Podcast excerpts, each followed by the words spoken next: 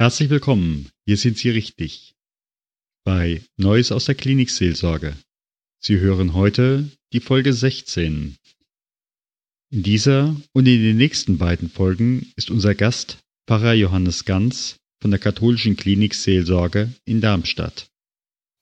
Mein Name ist Stefan Hund von stefanhund.com, evangelischer Klinikpfarrer, Coach und Mediator. Begleiten Sie mich bei meinen Begegnungen in meiner virtuellen Hessenklinik und darum herum. Kommen Sie mit.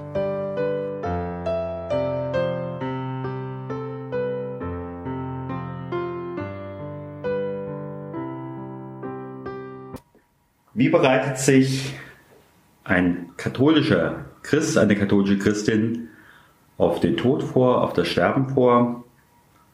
Ich freue mich heute meinen Kollegen Pfarrer Johannes Ganz im Interview zu haben. Lieber Johannes, ich begrüße dich ganz herzlich zum Interview hier bei Neues aus der Klinikseelsorge. Du bist, ich schätze dich sehr, mein katholischer Kollege in der Klinikseelsorge, aber die allermeisten unserer Zuhörer werden dich erstmal nicht kennen. Kannst du vielleicht mal zwei, drei Worte zu dir sagen? Wer ist Johannes Ganz? Ja, mache ich gerne, lieber Stefan. Danke auch für die Möglichkeit, dass wir jetzt hier miteinander reden und dass ich etwas aus meinem Arbeitsbereich auch beitragen kann zu den Fragen, die die Menschen betreffen. Und ich bin seit knapp zwölf Jahren hier in der Klinik und seit etwas über 30 Jahren Priester im Bistum Mainz, Jahrgang 1960. War zuvor über 20 Jahre im Gemeindedienst, kam dort auch immer wieder mit Menschen in Berührung und in Begegnung, in Krisensituationen, aber auch an den biografischen Knotenpunkten des Lebens, Geburt, aber dann auch ähm, Begleitung bei Trauerfeiern, Beerdigung und dann auch Begleitung der Kranken und Schwerkranken. So ist es ein Bereich, der sich durchträgt durch meine priesterliche Zeit Jetzt hier in der Klinik natürlich mit besonderen Fokus. Und ja, ich habe mich auch persönlich da weitergebildet und äh, interessiert für dieses Bereich, für diesen Bereich und mache immer wieder auch für mich selbst äh, gute Erfahrungen und beglückende Begegnungen, gerade auch in diesen schwierigen Momenten, die Menschen aushalten müssen. Ja, und ich freue mich sehr, dich als katholischen Kollegen wirklich, wir haben es, wir nennen es zwar nicht ökumenische Klinikseelsorge, aber in einem tollen ökumenischen Miteinander zu haben. Ja. Ja, wir sind von unseren jeweiligen Kirchen beauftragt, gesendet. Ähm, das hat seinen guten Grund. Aber äh, genauso wichtig ist natürlich, dass wir hier im Haus oder in den Häusern, denen wir hier äh, mit Auftrag Bereich der Klinikseelsorge tätig sind, schauen, wie wir auch als evangelische und katholische äh, Hauptamtliche im kirchlichen Dienst unseren Dienst gemeinsam anschauen, weil die Menschen, die bei uns im Blick sind und zu denen wir auch gerufen werden und die mit unserer Begleitung rechnen dürfen, fragen, so ist meine Erfahrung, nicht in erster Linie äh, nach den ökumenischen Unterschieden, sondern sie haben ja. einfach ihre existenzielle Not äh, im Blick und spüren sie und wir sind beauftragt, mit diesen Fragen, existenziellen Fragen, heilsam und gut umzugehen und auch möglicherweise eine Hilfe zu geben, Antworten zu geben, äh, Begleitung zu geben. Ja. Gehen wir mal an unser Thema näher ran. Wie bereitet sich ein Sterbender im katholischen Umfeld auf das Sterben, auf den Tod vor?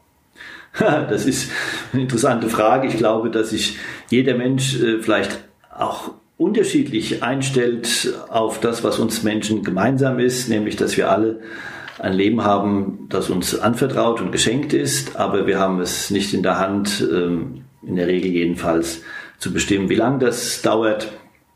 Und jeder Mensch geht mit dieser Frage auch eigens um. Wir haben natürlich im religiösen Kontext und auch in den Traditionen der Konfessionen verschiedene ähm, Riten, äh, Rituale, äh, Gebräuche, Traditionen, die nicht wesentlich unterschiedlich sind, aber da gibt es natürlich auch ähm, verschiedene, verschiedene ähm, ja, einfach Gewohnheiten. Aber das ist, glaube ich, nicht die zentrale Frage, sondern da muss man einfach schauen, was ist das konkrete Bedürfnis und was kann ich dann auch anbieten.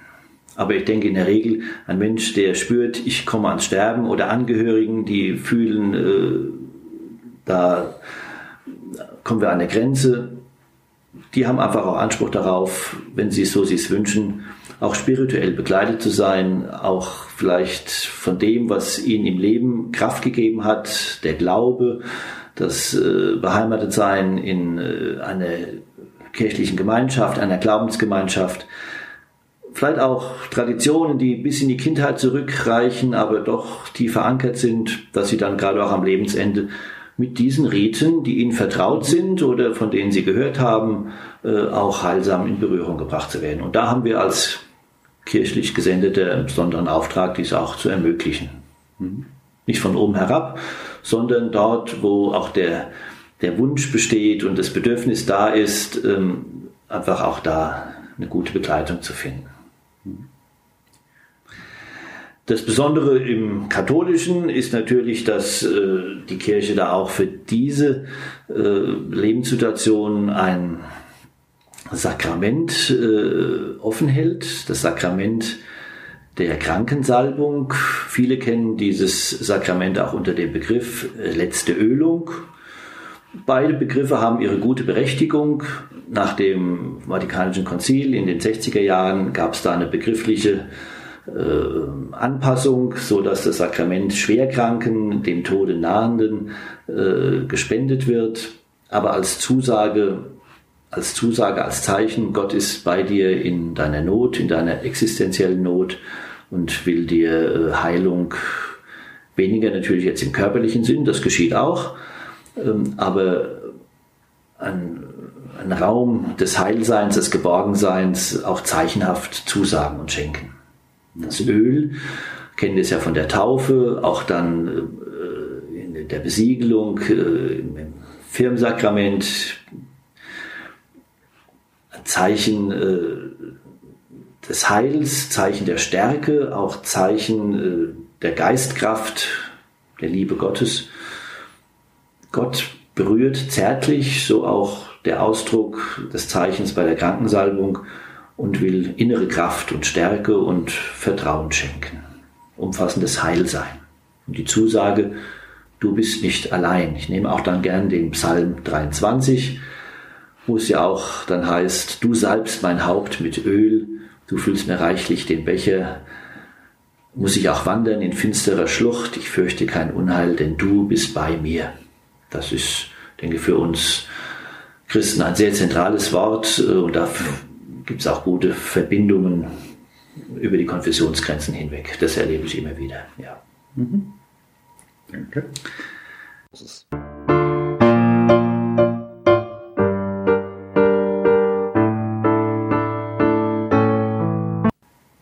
Einen Schritt weiter. Mhm. Jetzt ist der Tod dieses Menschen eingetreten. Was kommt in dem Moment? Hier in der Klinik werden wir ja teilweise gerufen, eine Aussegnung zu machen. Wie ist das im katholischen Bereich? Ich habe eben noch vergessen, dass es im katholischen Bereich, ich denke, das ist bei den Protestanten ähnlich, auch noch das Zeichen und die Stärkung des Viaticum gibt, der Wegzehrung, dass der Sterbende dann auch noch die, das Abendmahl, die Heilige Kommunion empfängt. Das ist vielfach nicht mehr möglich, weil das körperlich oft nicht mehr möglich ist. Ähm, aber das gehört auch zur besonderen Begleitung eines Sterbenden, dass er die Wegzehr bekommt. Wenn er aus der Eucharistie, aus der Kraft der Gemeinschaft mit Christus gelebt hat, ist es besonders auch im Sterben dann ein tiefes Zeichen. Wenn der Tod eingetreten ist, dann ist es ein ganz besonderer Moment, auch für die Angehörigen, aber auch für den Verstorbenen. Ähm, im Kirchenjahr haben wir dann auch den Kar-Samstag, der dieses auch in besonderer Weise symbolisiert. Der Tod Jesu, äh, die Grablegung, äh, die Stille, die Leere, die Trauer, es ist vorbei. Das sind alles Momente, die so im Jahresverlauf des Kirchenjahres oft untergehen, weil wir schon die Osterkerze bereiten, weil wir schon auf Ostern zugehen und der Frühling kommt. Aber der Kaisamstag ist für mich ein sehr wichtiger Tag, vielleicht sogar der Tag, der uns Menschen und im Glauben unterwegs Seiende auch tief prägt. Und wenn der Tod eingetreten ist eines Menschen, den wir lieben, eines Angehörigen, oder wenn ich auch als kirchlich Gesendete dann in diese ganz intime Situation hineinfinde und hineingerufen werde, dann ist es eine kostbare Zeit, gerade zwischen Tod, mhm. äh, Eintritt, äh, Beginn, also Eintritt des Todes und bis dann auch die, die Trauerfeier vielleicht äh, ist und dann organisiert werden muss, ist eine ganz besondere Zeit. Wir nennen das auch die Schleusenzeit. Und ich als ähm, Pfarrer, als Seelsorger bin einer der Schleusenwärter. Da gibt es andere, ähm, die Trauerbegleiter, die Menschen vom Bestattungsinstitut, Familienangehörige, die den trauernden Angehörigen zur Hand gehen, ähm, auch diese Zeit jetzt zu gestalten. Mhm. Wenn der Tod eingetreten ist, gibt es auch in der katholischen Tradition, aber hier und da muss dann geschaut werden, wie das auch zu ermöglichen ist, das gemeinschaftliche Gebet, auf Dörfern äh, oft auch das nachbarschaftliche Gebet. Man hat sich am Abend zum Rosenkranzgebet versammelt. Das ist ein rituelles Zusammensein, ein fürbittendes Eintreten für den Verstorbenen. Jetzt so im Klinikalltag ist es äh, ganz schön und da finden wir uns auch mit der evangelischen Tradition jetzt gut wieder, dass wir auch zur Aussegnung gerufen werden. Das wird, denke ich, jemand, der von der evangelischen Kirche auch berichtet, dies auch als besonderen Schwerpunkt sehen können. Wir haben diesen Begriff gerne übernommen und sind natürlich selbstverständlich zu rufen und da, wenn ein Mensch gestorben ist und Angehörige das wünschen, dass wir begleiten mit dem Gebet, mit Würdigung des Verstorbenen. Selbst wenn ich den Verstorbenen nicht kenne, versuche ich biografisch an ihn heranzukommen. Was war ihm wichtig? Was ist ihm schwer gefallen? Äh, was hat er gerne gemacht, äh, was haben Sie mit ihm ganz zum Schluss noch besprechen können oder reden können. Einfach solche Dinge, dass ich die Angehörigen versuche, die ja im Schockzustand sind, zu sammeln und mit dieser Situation umgehen zu können. Unverkrampft, heilsam, selbstverständlich. Dass sie auch greifen können, den Toten noch berühren können, äh, zärtliche Geste schenken können, dass wir gemeinsam beten können. Denn nur dort, wo ich auch etwas physisch begreife oder anschauen kann, äh, kann ich es auch innerlich begreifen. So ist es schwer, wenn Menschen keinen Zugang haben zu Menschen, die gestorben sind. Da gibt es ja auch Gründe, äh, Unfälle oder ja, dass ich keinen Zugang habe zum gerade Verstorbenen, dann ist es für den Trauerprozess unendlich schwer und eine große Hypothek. Deswegen ist es gut, wenn der Tod eingetreten ist, auch eine unmittelbare Nähe und eine gute Nähe, auch von Kindern, so dies äh, zugelassen wird. Und da mache ich eine gute Erfahrung, weil Kinder ganz natürlich auch damit umgehen. Und wir dürfen als Erwachsene nicht unsere Unsicherheit, unsere Angst auch in die Kinder hineinlegen. Die gehen da sehr natürlich mit dem Tod um und das hilft auch wieder ins Leben zu finden. Und wir als Seelsorger haben da eine wichtige Rolle, Menschen zu begleiten mit der Unsicherheit, wie verhalte ich mich jetzt, was darf ich machen, was darf ich sagen, Hilfe zu geben, einzuladen, äh, auch den Toten noch physisch in der Mitte zu spüren, um ihn dann auch freigeben zu können, loslassen zu können, in die Hände Gottes legen zu dürfen. Da können wir das auch im Gebet vor Gott tragen. Ich selbst bin dann auch immer sehr angerührt dass ich als manchmal fremder Mensch auch so ganz in die Nähe gerufen werde und äh, Intimität der Familie teilen darf. Das berührt mich dann auch persönlich und stärkt mich aber auch in meinem Dienst und bin dann auch dankbar. Und nun nähern wir uns wieder der 15-Minuten-Marke.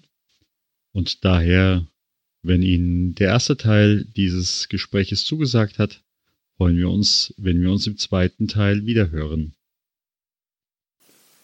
Gehen Sie in die vorliegende Zeit unter dem Segen Gottes. Gott segne dich und behüte dich. Gott lasse leuchten sein Angesicht über dir und sei dir gnädig. Gott erhebe sein Angesicht auf dich und schenke dir seinen Frieden. Geh im Frieden Gottes.